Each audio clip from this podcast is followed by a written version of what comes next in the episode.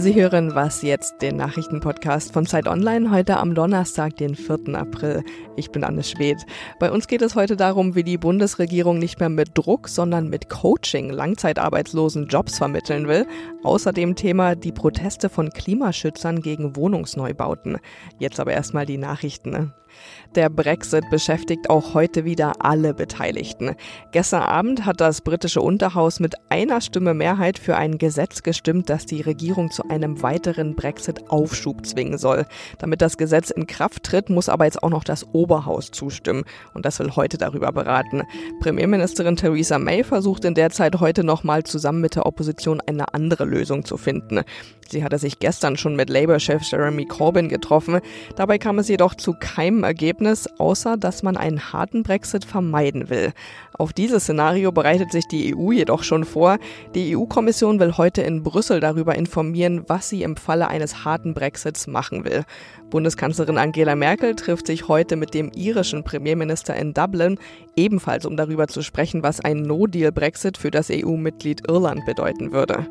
Der Bundestag stimmt heute erneut darüber ab, ob die AfD-Abgeordnete Mariana Harder-Kühnel den Posten als Bundestagsvizepräsidentin bekommt. Zweimal hatte der Bundestag das schon abgelehnt. Im dritten Anlauf hat sie es aber einfacher. Da würde es ihr statt einer absoluten Mehrheit reichen, wenn sie einfach nur mehr Ja als Nein-Stimmen bekommt. Redaktionsschluss für diesen Podcast ist 5 Uhr. Ich bin Rita Lauter, hallo. Lange gab es in Deutschland einen Wirtschaftsboom. Die Arbeitslosigkeit ist so niedrig wie seit der Wiedervereinigung nicht mehr. Es gibt mehr als eine Million offene Stellen. Und doch gibt es immer noch viele Menschen, die langzeitarbeitslos sind und auf Hartz IV angewiesen sind. Lange hat der Staat versucht, sie mit Druck und Sanktionen in Jobs zu bringen, mit mäßigem Erfolg. Die SPD, die damals die umstrittenen Hartz-IV-Reformen verabschiedet hat, hat nun einen neuen Ansatz, das Teilhabechancengesetz, für das vier Milliarden Euro ausgegeben werden. Stefan Willicke, Chefreporter der Zeit, ist jetzt am Telefon. Sie haben sich in Fulda angesehen, wie dieses Gesetz konkret umgesetzt wird. Wie denn? Ja, wir haben uns das Beispiel Fulda herausgesucht, weil Fulda eine mittelgroße Stadt ist, eher klein als groß und weil sie in der Mitte Deutschlands liegt. Sie ist also in vielerlei Hinsicht durchschnittlich und dort haben wir nach Arbeitslosen uns umgesehen. Da gibt es nämlich gar nicht so viele, weil die Arbeitslosenquote relativ gering ist, 2,8 Prozent. Aber natürlich haben wir welche gefunden. Immerhin gibt es noch dreieinhalbtausend im Landkreis Fulda, die arbeitslos gemeldet sind. Und der neue Ansatz lautet, mit diesen Leuten quasi eine Einzelbetreuung durchzuführen, sie am Arbeitsplatz zu begleiten. Sie kriegen also einen Job und dann werden sie von Leuten des Arbeitsamtes, die sich Coaches nennen, werden sie dort im Job betreut. Und das Jobcenter kümmert sich um alles Mögliche, um die Post und um Bewerbungsschreiben und um auch den täglichen Gang zur Arbeit. Denn eines darf diesen Leuten nicht passieren, dass sie wieder aufgeben.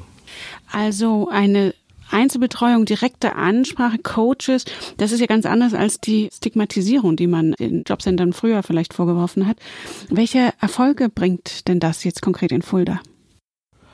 Ja, das bringt natürlich Erfolge, wenngleich diese Erfolge jetzt nicht sensationell sind, aber sie sind immerhin messbar. Also viele Leute bleiben dann in diesen Jobs. Allerdings muss man hinzufügen, dass auch der staatliche Aufwand für so etwas enorm ist. Also Sie können davon ausgehen, dass ein Coach vielleicht zehn Leute betreut oder zwölf. Und wenn man das jetzt flächendeckend machen wollte, kann man sich leicht ausrechnen, wie groß der Aufwand werden müsste, um einen ganzen Landstrich abzudecken. Wer sind denn die Betroffenen und woran liegt es, dass sie keinen Job finden? Das ist sehr, sehr unterschiedlich. Das landläufige Klischee lautet ja, das sind Faulenzer. Das glaube ich, nachdem wir uns in Fulda derart intensiv umgesehen haben, nicht mehr unbedingt. Das sind Leute, bei denen viele, viele Probleme zusammenkommen. Also manche hatten Schulden, bei manchen ging die Firma pleite, andere haben große familiäre Probleme, dem einen ist die Ehefrau weggelaufen oder es gibt Alkohol oder andere Suchtprobleme. Und wenn dann mehrere von diesen Sachen zusammenkommen, da sind diese Leute nur noch ganz, ganz schwer überhaupt in Arbeit zu vermitteln. beziehungsweise ganz schwer dort zu halten. Sie sagten ja gerade, es gibt kleine, aber messbare Erfolge jetzt mit diesem neuen Ansatz. Was halten Sie denn davon? Ist es der richtige Weg? Für manche ist es natürlich nicht der richtige Weg. Für die, die sich vehement dagegen wehren, Arbeit aufzunehmen, ist auch das nicht der richtige Weg. Da helfen wahrscheinlich nur Sanktionen. Ich glaube aber, dass für die allermeisten das schon der richtige Weg ist, weil die Leute das Gefühl haben, der Staat kümmert sich um sie, der Staat ist an ihnen interessiert und der Staat glaubt auch an sie. Und das ausführliche Dossier zu dem neuen Konzept ist in der neuen Zeit zu finden. Vielen Dank, Stefan Willicke. Sehr gerne.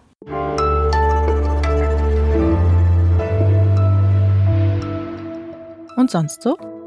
Klingt nach einem Aprilscherz. Die Outdoor-Marke Patagonia will sich ihre Kunden genauer aussuchen. Denn ihr Anspruch ist es, den Planeten zu retten, wie es im neuen Firmenslogan heißt.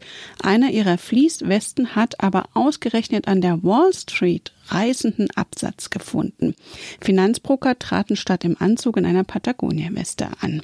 Jetzt teilt das Unternehmen mit, man wolle keine Großbestellungen von Finanz- und Investmentfirmen mehr annehmen. Auch die Ölindustrie sei künftig tabu und der Bergbau. Bergsteiger hätten demnach aber wohl weiter gute Aussichten auf die Westen. Aprilscherz hin oder her.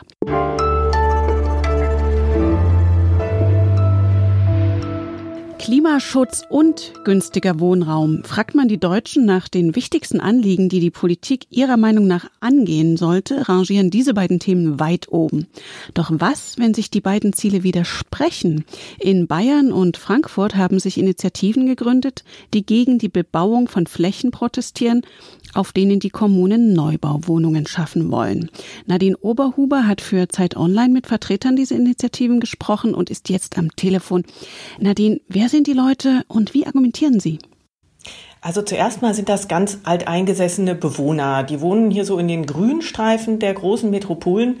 Das sind Bauern, das sind Gemüseproduzenten, Landwirte. Teilweise leben die Familien da wirklich schon in der fünften, sechsten Generation.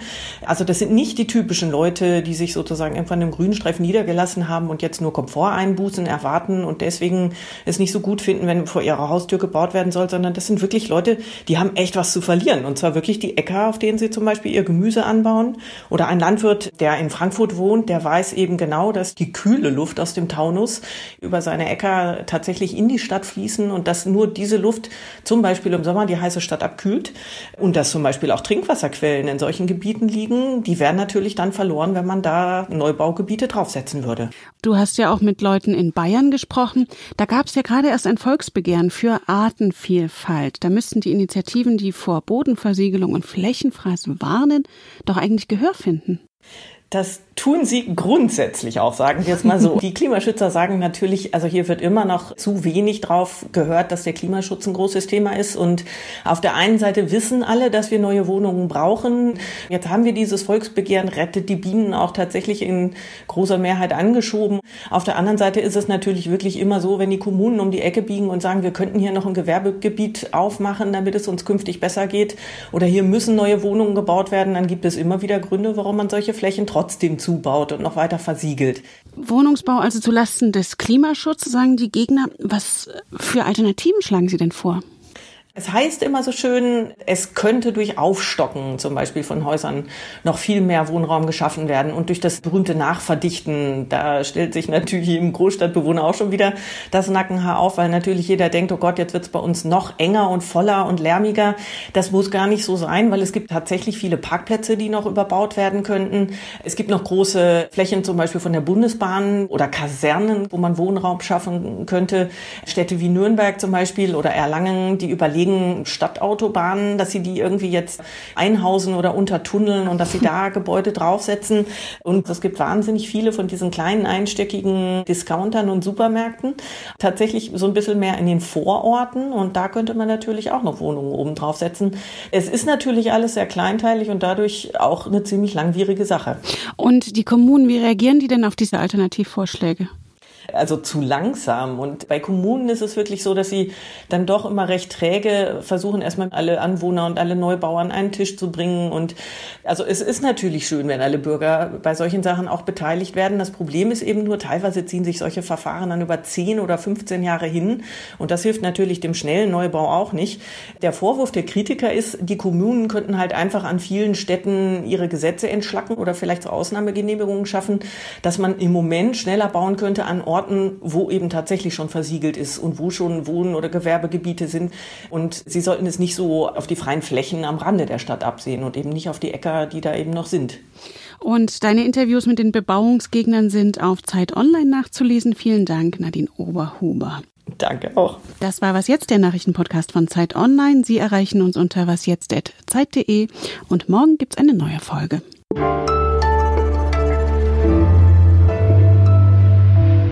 Würdest du dir denn auf dein Haus eine Aufstockung setzen lassen, um Wohnraum zu schaffen? Also ich sag mal, wenn ich ein Haus in der Großstadt hätte, warum eigentlich nicht? Also